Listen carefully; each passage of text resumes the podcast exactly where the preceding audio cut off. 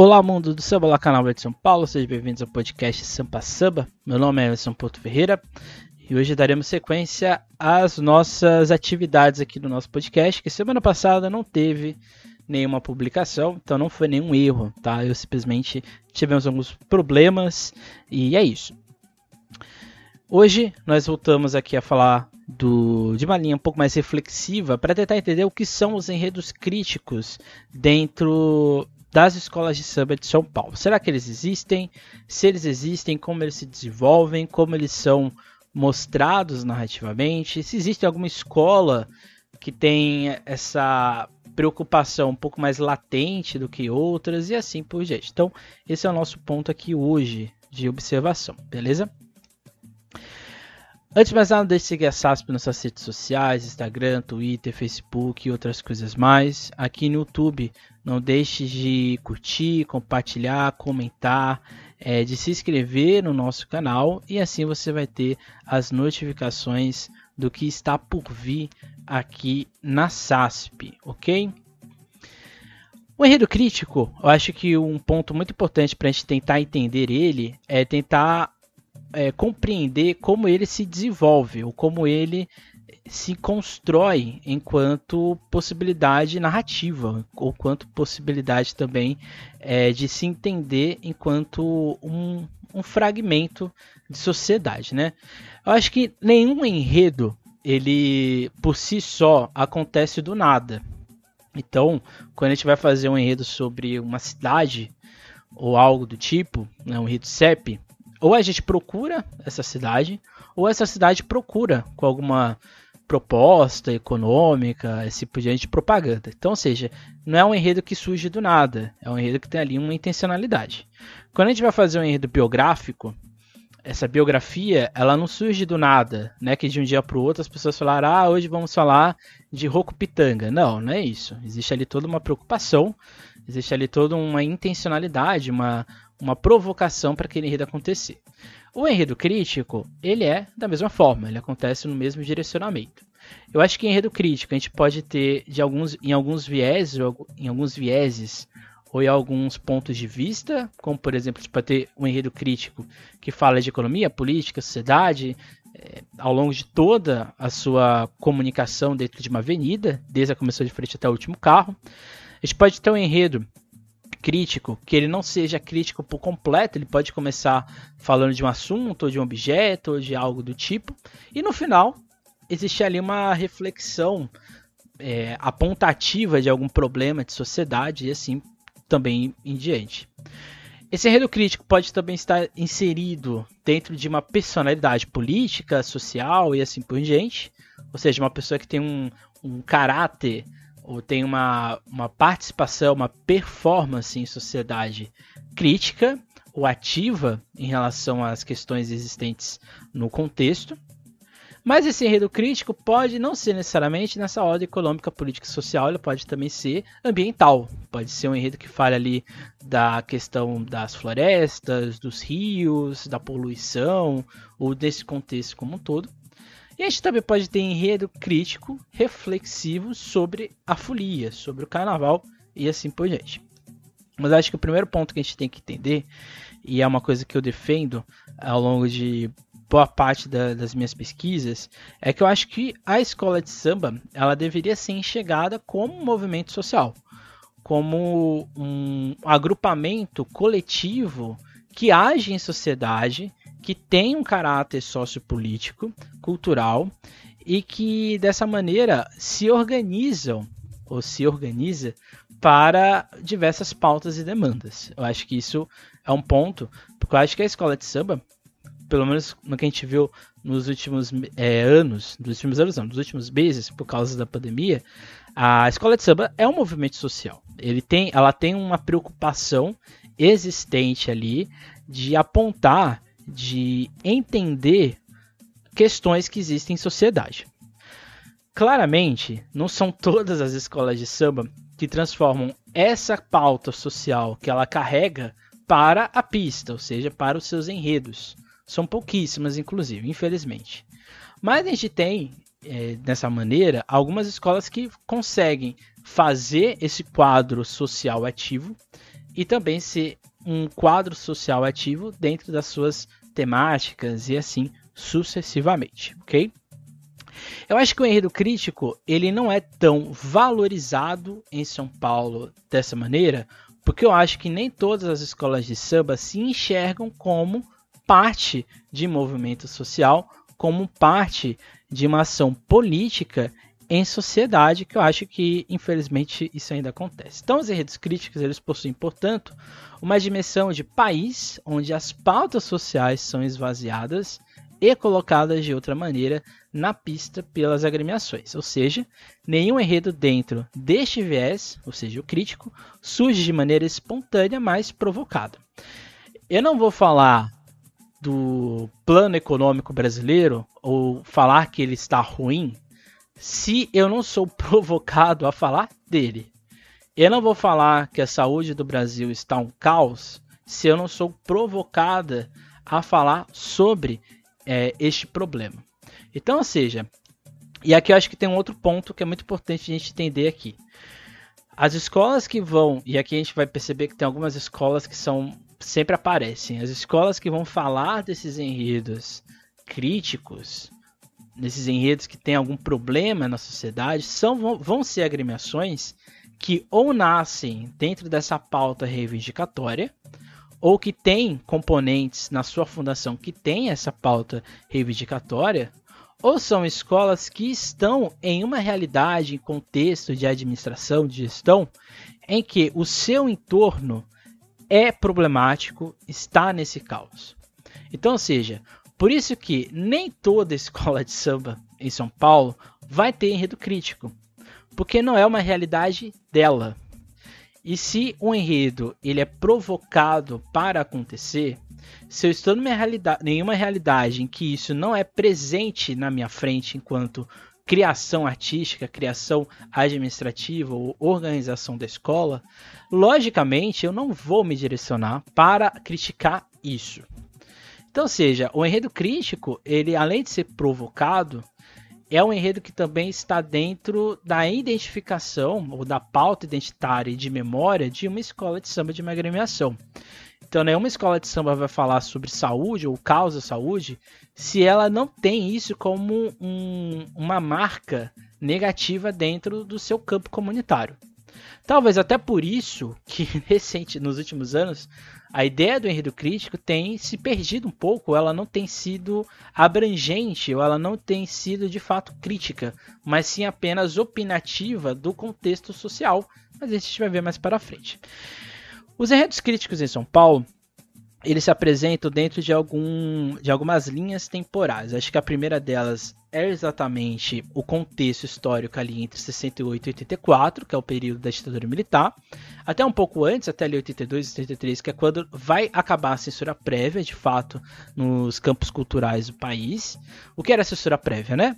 Quando uma escola de samba, que é uma, uma produção artística, cultural, ia para a rua, ela tinha que mandar tudo para a censura de, do que ela mandava ia samba enredo, croquis e qualquer outro e a sinopse e, ou qualquer outro elemento que ajudaria a contar a sua história na avenida. Então, ou seja, tudo ia para essa censura e a censura poderia ou cancelar tudo ou cancelar partes para modificações e alterações. Só que essas mudanças não eram tipo assim dois meses antes, era tipo de um a uma semana antes do desfile. Então a gente vai ter casos, como a gente já discutiu aqui no nosso episódio 50 do nosso podcast, que a gente. No podcast em áudio, né? Porque no podcast em vídeo não é o 50. Mas no nosso episódio 50, a gente discutiu como a ditadura militar fez, por exemplo, que a camisa verde e branco mudasse totalmente enredo, fez com que a Peruche fosse perseguida durante muitos anos na ditadura e assim sucessivamente. Então, ou seja, esse período as escolas vão tentar falar de alguns aspectos, mas sem ser direta na crítica, porque ela não iria para a avenida, isso poderia ter consequências, inclusive, para ela posteriormente. A gente vai ter pós-ditadura uma outra visão desses enredos. Então, ou seja, os enredos eles vão, de, eles vão deixar de ser implícitos e eles passam agora também a ser explícitos. Então, assim, as escolas vão trabalhar na lógica do humor, de um deboche, na inversão carnavalesca, para apontar ou para mostrar que algo estava errado. Então, isso vai acontecer ali no, do meio para o fim dos anos 80 e começo dos anos 90. Ali entre o que seria a era Sarney, essa era de redemocratização, Constituição, até chegar no período Collor, até o seu impeachment. Então, ou seja, esse período de turbulência era também um, um, período em que boa parte da população estava vivendo num caos econômico, político e assim sucessivamente, ok? Então, assim, portanto, a sociedade vai criar é, mecanismos de estruturação e readaptação ao tempo que está inserida. É nesse vazio democrático de desigualdade que as escolas mais atingidas por essa realidade irão se mover ou reagir nesse quadro existente. Por isso mesmo que muitos desses enredos se orientam no pedido de se inserir nessa realidade, de serem protagonistas e reivindicarem mudanças sociais dentro da sua realidade social. Então a gente está falando então de um aspecto que acontece no tempo. Então, seja, isso aqui não é, é isolado do tempo histórico, ela está acontecendo na, em uma temporalidade, ela está acontecendo dentro de uma lógica de modernidade e de uma modernidade que nem sempre é inclusiva, mas muitas das vezes é exclusiva para um todo. Por isso que eu digo, as escolas mais de periferia, eu pelo menos consigo entender isso, as escolas que estão mais à periferia, ou que tem uma veia de sedimentação muito mais crítica ou muito mais negra, elas vão ter esse lado de crítica um pouco mais acentuado do que escolas que estão mais aproximadas em um campo de classe média ou em bairros em que isso é uma realidade, ou que no caso estão dentro de uma lógica organiza organizacional e administrativa branca. Isso quer dizer que esses, essas escolas não têm redes críticos? Não, elas podem ter. Mas se a gente olhar um enredo crítico nessas agremiações, vai ser totalmente diferente na abordagem, na postura, no tom, do que, por exemplo, Vai Vai, Imperador do Piranga, Nenê de Vila Matilde, Tom Maior, Camisa Verde e Branca e Gaviões da Fiel. Aqui alguns exemplos. A Imperador do Piranga mesmo, ela nasce de uma, de uma reivindicação social do bairro ali da Vila Carioca por causa de enchente. Então, ou seja, não é do nada. Né? Essas escolas têm sedimentações, algumas delas de longo prazo, que estão ali acontecendo no tempo. O primeiro enredo que a gente pode dizer que ele foi crítico, ou que ele teve uma preocupação crítica, pode ser o da Unísio Perucci de 1972, o chamado aos heróis da independência. Esse enredo fala exatamente do, da lógica ou no, da construção de independência do Brasil, né? E ele vai dizer é, ele vai ter ali uma coisa que a ditadura não gostava muito, que era a ideia de liberdade dentro de um, de um contexto que fugisse da lógica do, do que é ser livre.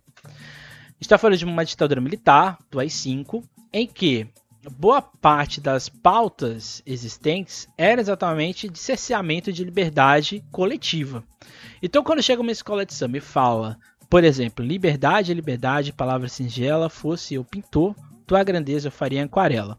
Ou, por exemplo, é, senhores deixando os palácios, negros partindo as correntes, índios saindo das matas, unidos por um Brasil independente. Ou no caso desse refrão, né? Segue teu caminho, meu Brasil, alerta a mocidade para manter acesa a chama da nossa liberdade. Então, ou seja, percebam que é uma letra que não é exatamente crítica, mas, dentro do contexto social da época, ou seja, ali nos anos 70, início dos anos 70, esse enredo ele acendeu um pisca-alerta em parte da ditadura militar, que quase censurou o Siri. Esse enredo, esse samba composto pelo geral do filme, ele teve que se explicar para a censura. E assim ele foi permitido ir para a avenida. Então, ou seja, entre aspas, ele é uma crítica. Ele está apontando como que um país que teve a liberdade lá em 1822, que teve a proclamação da República em 1889, mas, e teve no caso também a abolição em 88, em 1888, como que isso não gerou a chamada liberdade. A escola só não coloca aqui a, a ditadura militar porque não precisa. Isso daqui está implícito ao longo de toda a letra. E por falar em geral do filme, geral do filme ele vai ter algumas canções que eram, vamos dizer assim, é, esfriavam as espinhas do pessoal da censura, que é exatamente no Paulistanos a Glória, que ele vai fazer um enredo sobre um preto velho contando a ideia, a saga negra no Brasil. Aí você pode estar falando, ah, mas isso aqui é uma coisa é, normal. Não é normal, tá? Dos anos 60 e anos 70, em São Paulo, não era comum a gente ter tantos enredos negros. E um enredo negro que fala, por exemplo, é, Zumbi e seus guerreiros e a liberdade, Zumbi partiu para Zambi e não viu a liberdade raiar, mas ouviu do infinito a euforia, canto e grito a alegria geral. Então, seja, é como se essa boa parte da população negra do Brasil, libertada em 88, mesmo sendo liberta, ela não conseguiu enxergar a liberdade. No caso aqui, a escola está falando de zumbi, mas a gente trans... aqui não é só de zumbi que ela está querendo falar. Quando ela coloca um preto velho, que é uma entidade da Umbanda, que está incorporando e contando essa saga, ela está fazendo uma crítica também do presente. Então, por isso que esse enredo do Paulistanos a Glória de 75, ele tem essa, essa carga dramática, essa carga crítica também implícita. O Geraldo Filme, que é um dos principais compositores do Canal de São Paulo, do samba brasileiro, paulistano, paulista, ele tinha uma, um, um, caráter social muito grande, como a gente já viu no nosso episódio sobre o geral do filme, inclusive, ok? Então, ou seja, tanto na Peruche 72 como aqui no Paulo Cidanos da Glória 75, a gente pode perceber que existe essa preocupação. Inclusive, 72 falha, se não me falha a minha memória, é o último samba enredo do Geraldo na Peruche, e depois ele vai compor somente para Vai Vai e, e principalmente para Paulistanos da Glória, onde ele vai, onde vai ser de fato a, a última escola dele a, a compor, ter composições de samba enredo. Depois a gente vai para um ano que a gente já viu aqui no nosso podcast, que é exatamente o ano de 1972, quando a gente vai ter exatamente vários enredos na temática negra. Mas eu cito aqui a camisa verde e branco, porque eu acho que ela é bem proeminente, né? Por exemplo, quando você tem lá em 82, de novo, gente, sempre olhando o contexto, 82 a gente ainda estava no vestidor militar, no finzinho da censura prévia. Quando a escola diz, achei uma bola de ferro presa nela uma corrente, tinha um osso de canela, deu tristeza em minha mente, esse osso de canela veio de outro continente. Ou quando ela acontece, né? É, negro paga imposto, negro vai à guerra, negro ajudou a construir a nossa terra. Temos a pergunta, não nos leva a mal, porque só nutrido de momo que o negro é genial. Depois, de novo, ele é capitão, ele é general, poderia ser tanta coisa dentro da vida real. A escola aqui está apontando que a sociedade brasileira, o Estado brasileiro, não fez políticas de inserção negra no país. O Tecido de 82 e Camisa era para contar a história da economia do Brasil no ponto de vista do negro. E quando ela faz isso, ela é assertiva em fazer isso em um tom crítico. Coisa que a camisa verde e branco vai fazer durante muito tempo. Outra escola que também, inclusive, tem boa parte dos seus componentes uma atuação política, principalmente do movimento negro, muito forte. Então, ou seja, a gente vai ter, por exemplo, Vai Vai, que vai falar de Urunhaê, que é um, um novo mundo, uma nova perspectiva de sociedade brasileira.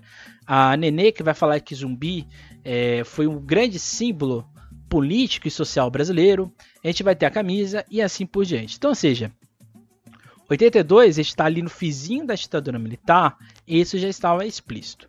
Depois disso, a, a camisa vai ter um enredo censurado, que é o enredo do João Cândido Guerreiro, e a gente vai sair já da ditadura.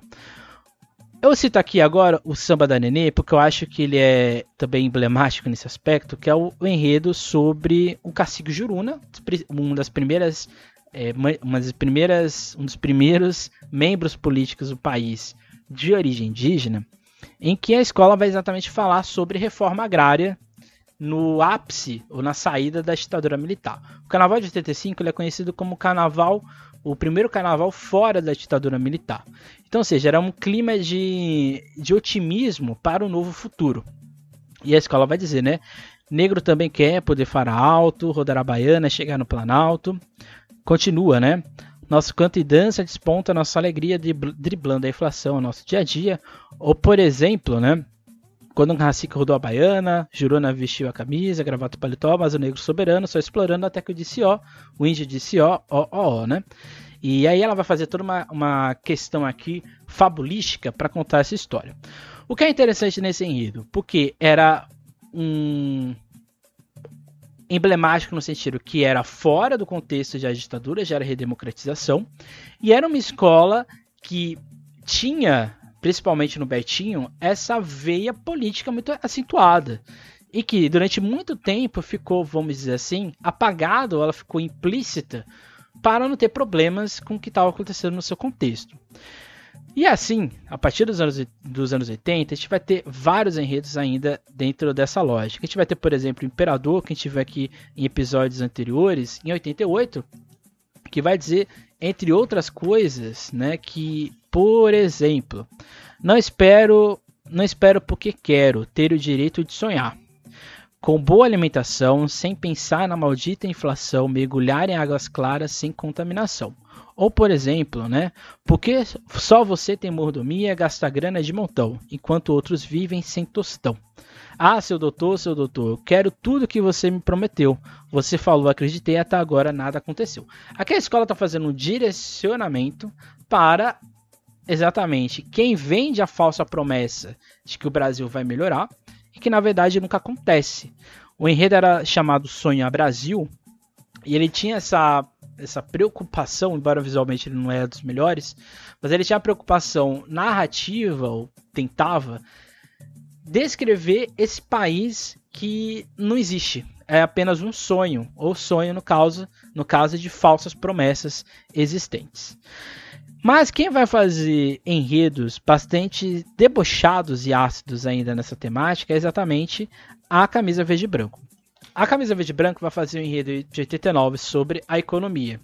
E o de 90 sobre o café é meio que sequência, os dois são muito semelhantes. Mas o final desses desfiles, eles são extremamente ácidos, extremamente é, críticos.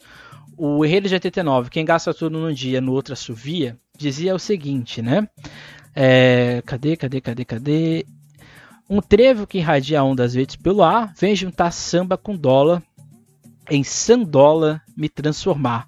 Maravilha, velha guarda, comandando a nação. Baianas, primeiras damas, mulato, exportação.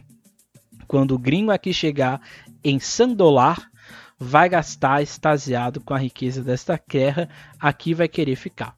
A escola faz uma crítica porque durante, depois, durante o período da ditadura, mas depois o que mais vai ter no Brasil são sucessivas trocas ou sucessivas tentativas de aprimoramento da moeda brasileira. Então o Camisa ele vai genialmente dizer que ele queria, ele ia criar uma nova moeda, o Sandola, e essa moeda iria é, reorganizar o Brasil, mudar as perspectivas econômicas do país. Então, ou seja, é uma crítica uma crítica irônica, debochada, conta a história da economia brasileira. Por exemplo, Dom João meteu a mão, sobrou, sobrou para Dom Pedro a primeira inflação da nação. E assim por diante. A escola vai fazendo esses trocadilhos, essas brincadeiras, para contar que é, economicamente, politicamente, o Brasil nunca teve paz e ainda não tem nesse aspecto. Em 90, a escola vai dizer a mesma coisa, só que dos Barões do Café a Sarney, onde foi que eu errei, a escola vai falar da saga do café. E vai dizer, por exemplo, aqui não é terra de cego pra ter rei. Eu não errei. Bye bye Sarney. Quem acredita neste solo não partiu. Ou seja, a escola faz uma crítica a essa lógica de um país que, tanto em 89 como 90, se vendia como um futuro, mas esse futuro nunca aconteceu e está longe, inclusive, de acontecer, ou seja, não errou nesse momento. Em 91, eu acho que é um dos enredos mais interessantes, é o da Nenê, que vai falar sobre mentiras. A gente tem, por exemplo, em 2019, a Mangueira que vai falar do, da história de Ninar Gente Grande, e eu acho que em 91 a Nenê já fez isso. Ela vai dizer, por exemplo, né, É, cadê, cadê, cadê?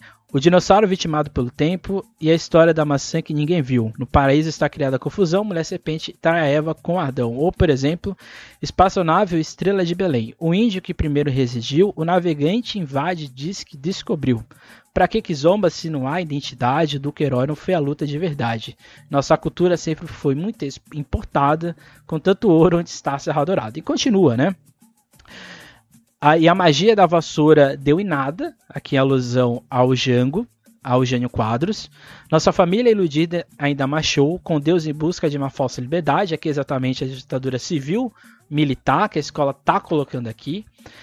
A sociedade civil sem paradeiro, ou seja, ou seja, a sociedade civil, né, nós, sem um futuro, deram um sumiço no milagre brasileiro, de novo alusão à ditadura. Não foi engano, tudo é boa intenção álcool é que garante a propina da nação. Então, ou seja, perceba que aqui a Nenê já estava falando que a história do Brasil é, na verdade, uma grande mentira. Ou o que se conta da história do Brasil talvez seja uma grande mentira. A escola vai falar no começo ali de mitos, mas no final ela vai ficar exatamente. Ela vai ficar ali taxativa na lógica das fake news da época é, existentes. Ainda também na Nenê, é, não na Nenê, mas na Gaviões da Fiel, a gente vai ter, não no mesmo ano, né? A Nenê 91, Gaviões 92, a gente vai ter uma crítica exatamente à lógica do, da cidade de São Paulo. São Paulo, quando era cantada nos enredos do aqui na cidade, era sempre aquele clima de vivemos numa cidade do progresso, uma cidade que tem um profundo desenvolvimento, todos nós temos oportunidades. A Gaviões, já ali em 92, vai fazer algo que até então não era comum. Dizer que São Paulo não era tudo isso. Quando ela diz o seguinte, né? Nessa São Paulo aquariana, de andar, já me cansei, cadê a condução? Trabalho estudo num lugar fora de mão, onde eu quero ser bacana, pra poder sambar, cair na zoeira e depois do carnaval, lavar tudo que é mal na cachoeira, né? defender o meu arroz, educar uma criança para não prender depois. E assim a escola vai apontar que São Paulo é uma cidade de oportunidades, é uma cidade de desenvolvimento, mas ao mesmo tempo não é isso tudo que dizem. Uma cidade que tem ali os seus problemas existentes, suas questões. A gente tem um enredo que a gente fala, a gente tem um episódio aqui no nosso podcast que a gente fala exatamente sobre um enredo crítico na Gaveza Fiel, e lá a gente dá um, uma aprofundada melhor nesse desfile de 1992. Já em 93, a Nenê vai fazer algo que até então não tinha sido feito em São Paulo, que é exatamente falar de saúde. Ou falar que a saúde no Brasil estava em caos, né? A escola vai dizer o seguinte, né? É, cadê, cadê, cadê? Aqui, ó. Porque essa gente inconsequente espalha guerra por todo lugar. Fome, sim, exterminar um valor moral, muita doença e pouco hospital está em como uma geração. Reciclar saúde é tudo que esse povo quer. Para que dinheiro essa saúde é a maior riqueza de uma nação? A escola falava da história da saúde. Né? O nome do enredo era Primeiro Desejo. Essa ideia de primeiro desejo já era duplo sentido, porque esse primeiro desejo que a gente faz para alguém é saúde. E essa ideia de saúde a escola vai falar historicamente como ela existia, como ela era vista, mas ela vai chegar no tempo contemporâneo e dizer ou entender que a saúde, infelizmente, não é o maior bem de uma nação. Que a saúde, em tese, ela estava ali já deixada de lado há muito tempo. Isso não era comum em São Paulo. Isso, no Rio de Janeiro a gente já teve críticas nesse sentido, mas no, é, em São Paulo não era comum ter esse enredo é, crítico em relação à saúde nesse aspecto fora do econômico do político que era comum dentro da cidade. A gente vai ter em 99, já no final do, do século praticamente, a Leandra de, de Itaquera, que vai falar de Paulo Freire, vai falar exatamente da questão da educação no Brasil, no enredo Salto para o Brasil. E a escola vai dizer, né? A minha escola deu um salto para o futuro e vem para a guerra de caneta na mão, vermelho e branco pede educação sem preconceito e discriminação. Moço, não abro mão dos meus direitos, eu também tenho conceito no universo da criação. Mentes são dotadas de virtude e poder, passa a abrir as portas, ver a florescer. E o, e o trecho que a gente deixa aqui, né? O mundo onde a magia forma os ideais e o saber não se difere por camadas sociais. Então, seja, a Leandro, e aqui já vou citar um dos principais carnavalescos que vai ter essa veia crítica mais proeminente, que é o Marco Aurélio Rufim. Marco Aurélio Rufini vai fazer nesse desfile um verdadeiro manifesto educacional. Ele vai contar a história de Paulo Freire a partir das lutas que Paulo Freire buscava. Então ele vai falar de todos os aspectos possíveis para se entender a lógica da luta pela educação no país, seja básica, fundamental, média, ou seja universitária e assim por diante. Apontar que um país que saiu recentemente da, da, da ditadura, em nenhum momento a pauta educacional foi protagonista dessa ação dentro deste processo. Em seguida, a gente vai ter, a gente coloca aqui a Águia de Ouro em 2001, que ela vai fazer exatamente uma bruxaria sobre a política brasileira. No desfile de 2001, a Águia de Ouro vai exatamente apontar que o Brasil, lá que sai de 85, no período da redemocratização, chega em 2001 não muito bem das pernas, né? E assim, de Salem a Brasília, o que vale a bruxaria, a escola vai dizer, por exemplo, e a gente olhando tudo lá do lado de fora, fizeram um grande livro de magia, a verdade quem diria estava escrita ali. Devendo para lei, não pode fugir, mas só Brasília tem poção que faz sumir. Virou piada, mas o povo não vai rir, né? Aí, por exemplo, né? Mostra a cara, meu Brasil, é o nosso desafio. Queimar a bruxaria para ver o que vai dar, magia para o povo renovar, mas essa lei vai ter que acabar e nova era, esperança está no ar. A escola apontava, portanto, que essa, esse Brasil democrático ele era uma, um grande centro de bruxaria, um grande centro de manipulações mágicas em que o desenvolvimento do país não avançava. A Águia de Ouro vai fazer muitos enredos nessa temática crítica, mas é uma temática muito mais, vamos dizer assim, orcaholic do que necessariamente reflexiva.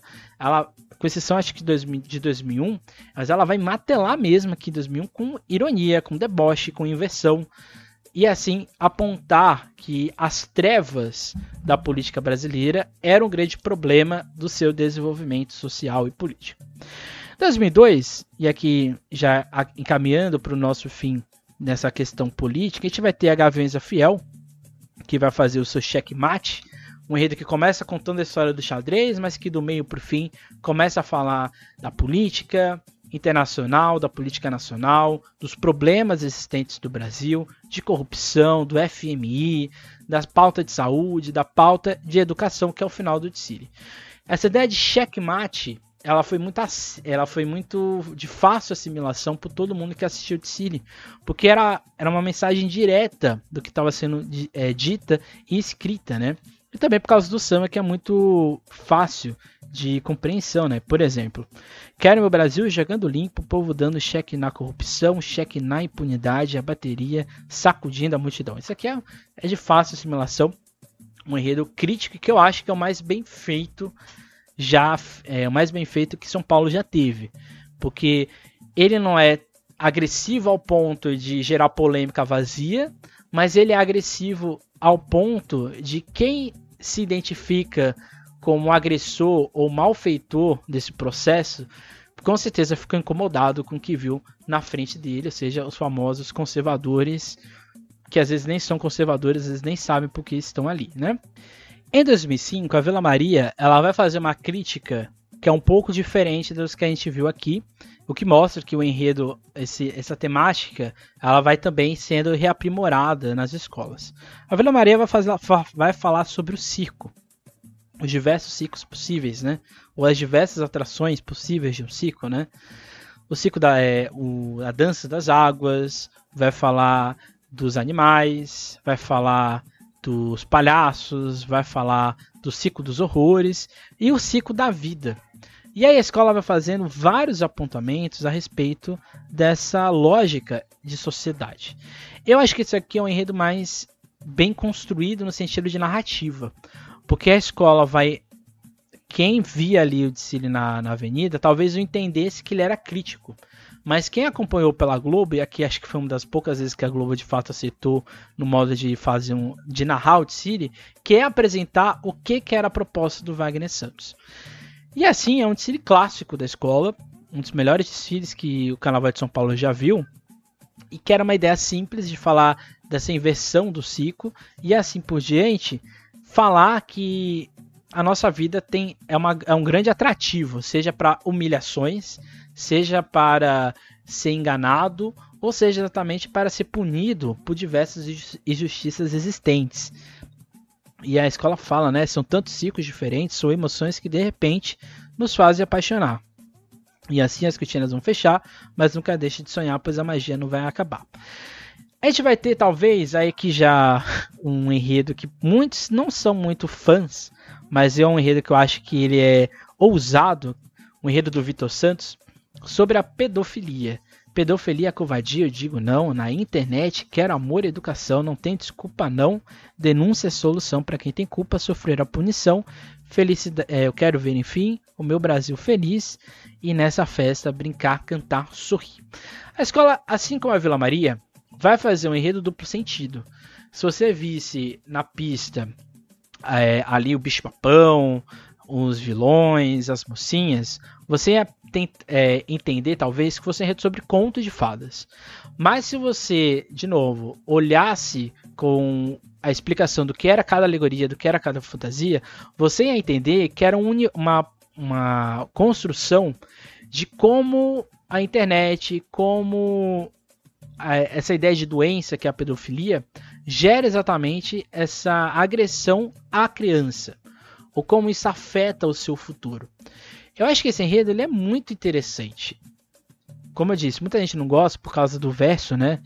É, até o lobo mal comeu a vovozinha de olho na menininha, né? Então, assim, ele é direto ao ponto, ele não tem rodeios. A escola vai falar, pedofilia é covardia, eu digo não. E assim, eu acho que, no meu ponto de vista, é o enredo crítico mais interessante que eu já vi em São Paulo nesse aspecto a ousadia de você trazer um enredo, um tema forte, mas ao mesmo tempo você suavizar ele nessa crítica muito bem construída e muito bem direcionada, feita pelo Vitor Santos, que tinha acabado de fazer um enredo crítico, entre aspas, no Império de Casa Verde de 2005, quando a escola vence. Então, seja, não era uma coisa assim é, à toa, ou não era algo que estava acontecendo do nada.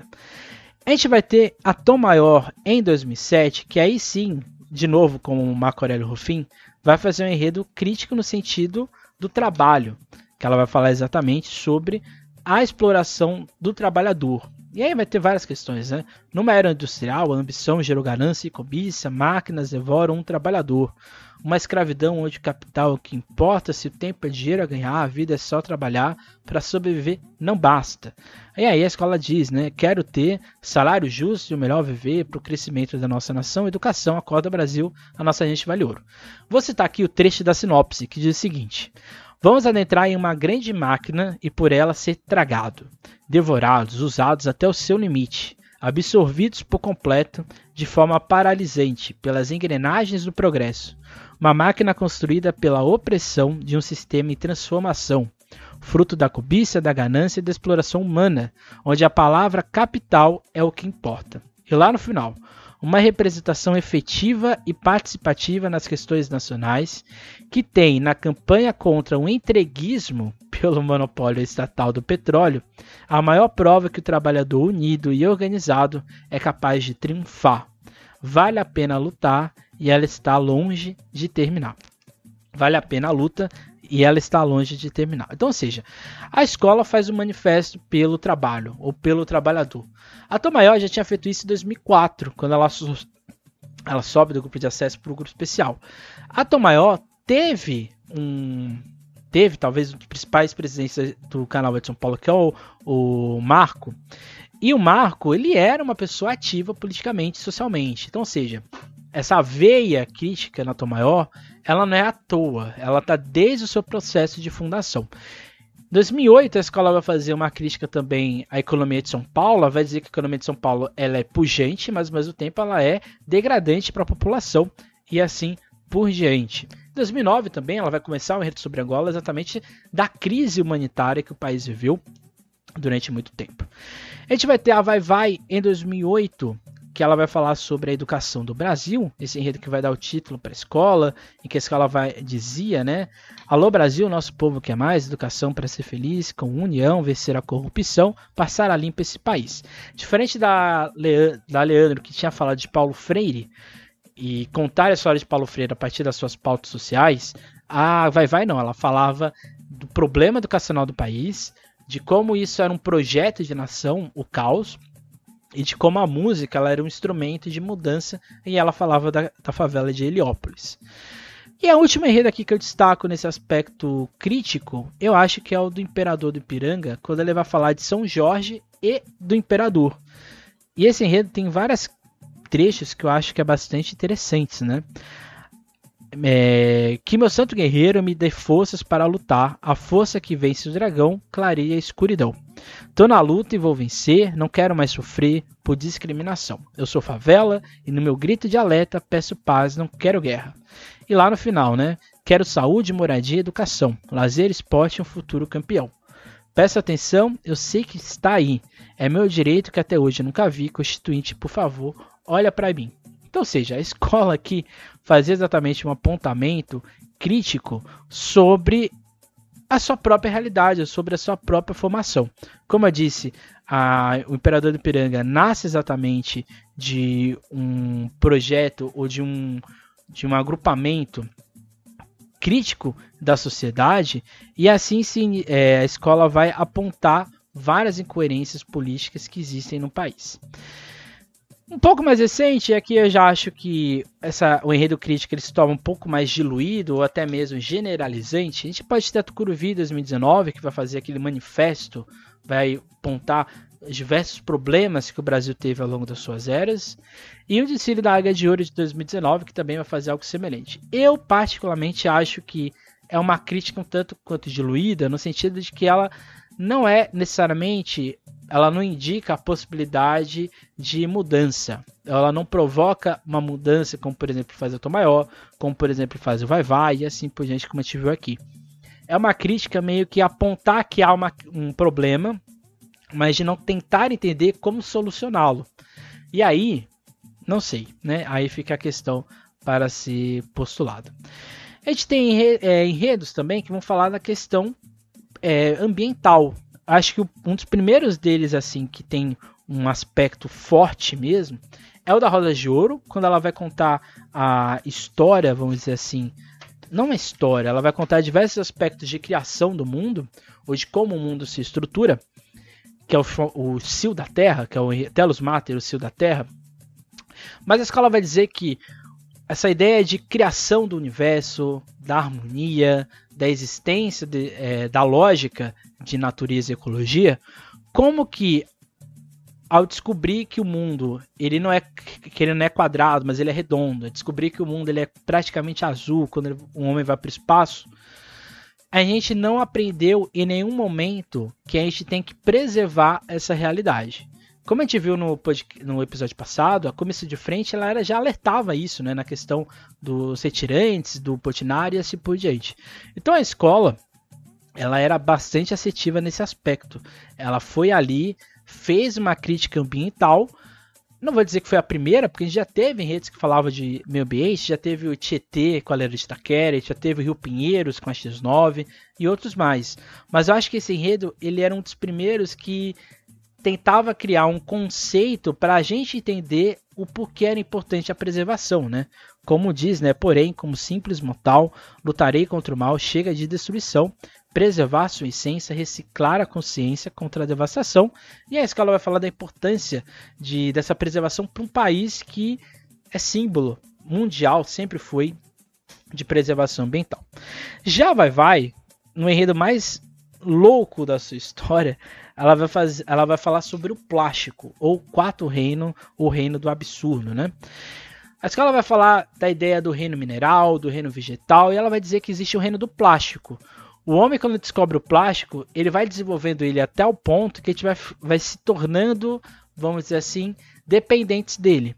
E essa dependência vai, na crítica da escola, construindo um mundo plastificado, um mundo em que daqui a pouco vai ter mais plástico do que pessoas. E aí esse plástico vai prejudicar florestas, rios e assim por diante, mares, etc.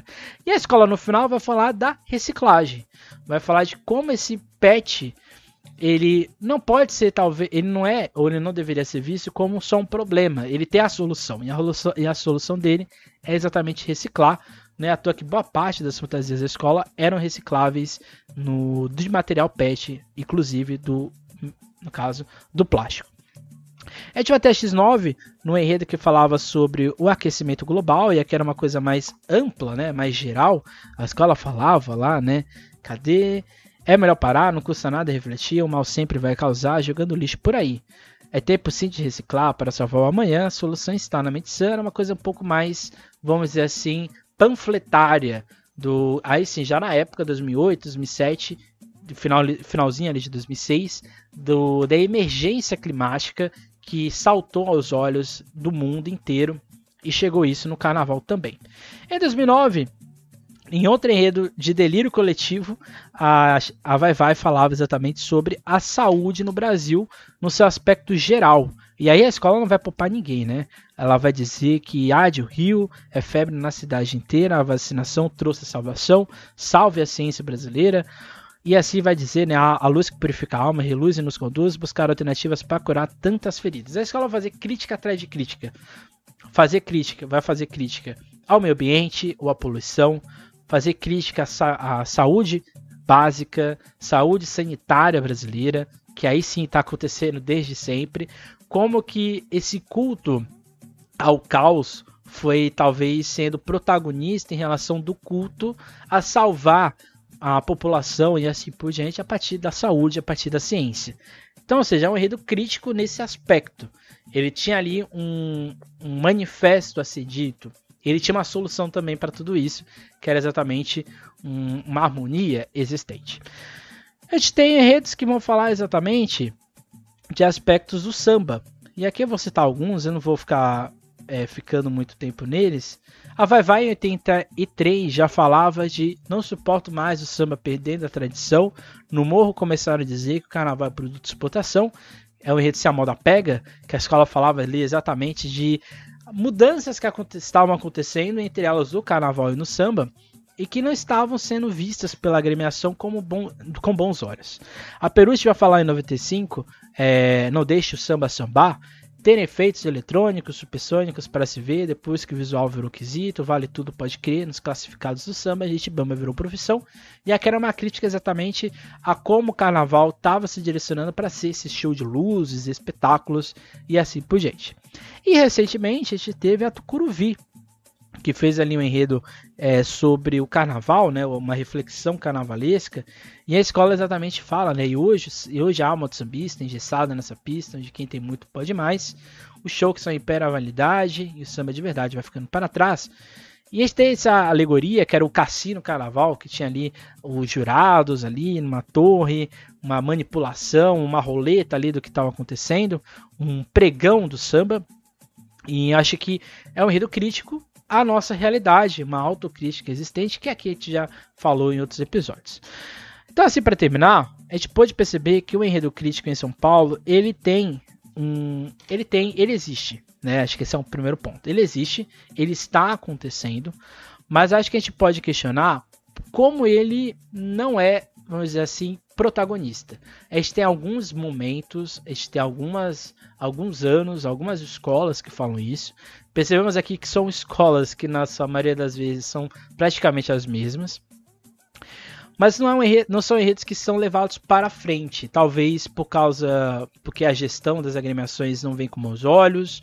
Ou que talvez as agremiações não sejam críticas, elas não, não refletem sobre a sociedade politicamente, socialmente e assim por diante.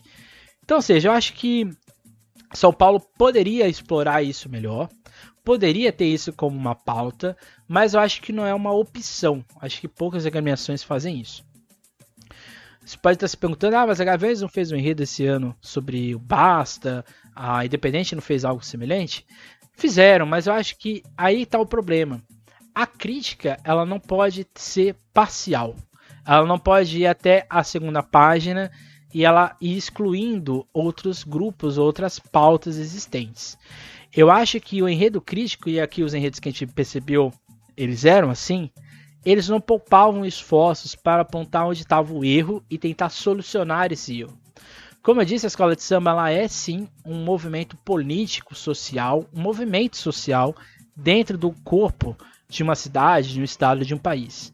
Então a gente tem que, se a gente for fazer um enredo crítico, o enredo de apontamento da negritude, assim por diante, a gente tem que olhar para nós, no caso aqui as escolas, né? Tem que olhar para si e dizer: eu de fato acredito, eu de fato acho que isso é verídico.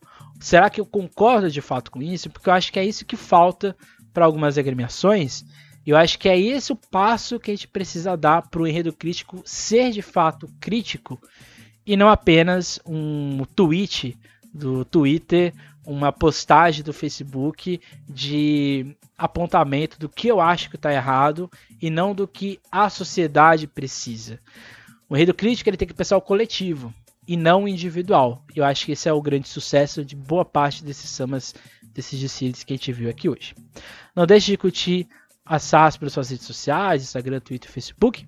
E na semana que vem a gente vai estrear um novo quadro, um enredo, uma história, que a gente vai pegar ali um cine, analisar ele enquanto estrutura de, de alegoria, de fantasia, de cor, narrativa, comissão, mestre-sala, fazer uma grande, uma grande biografia de uma apresentação.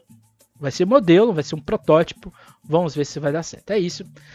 Não deixe de seguir a Salas pelas suas redes sociais, Instagram, Twitter e Facebook, aqui no, no, YouTube, se você chegou até o final. Não deixe de curtir esse vídeo, compartilhar, comentar e de se inscrever no nosso canal.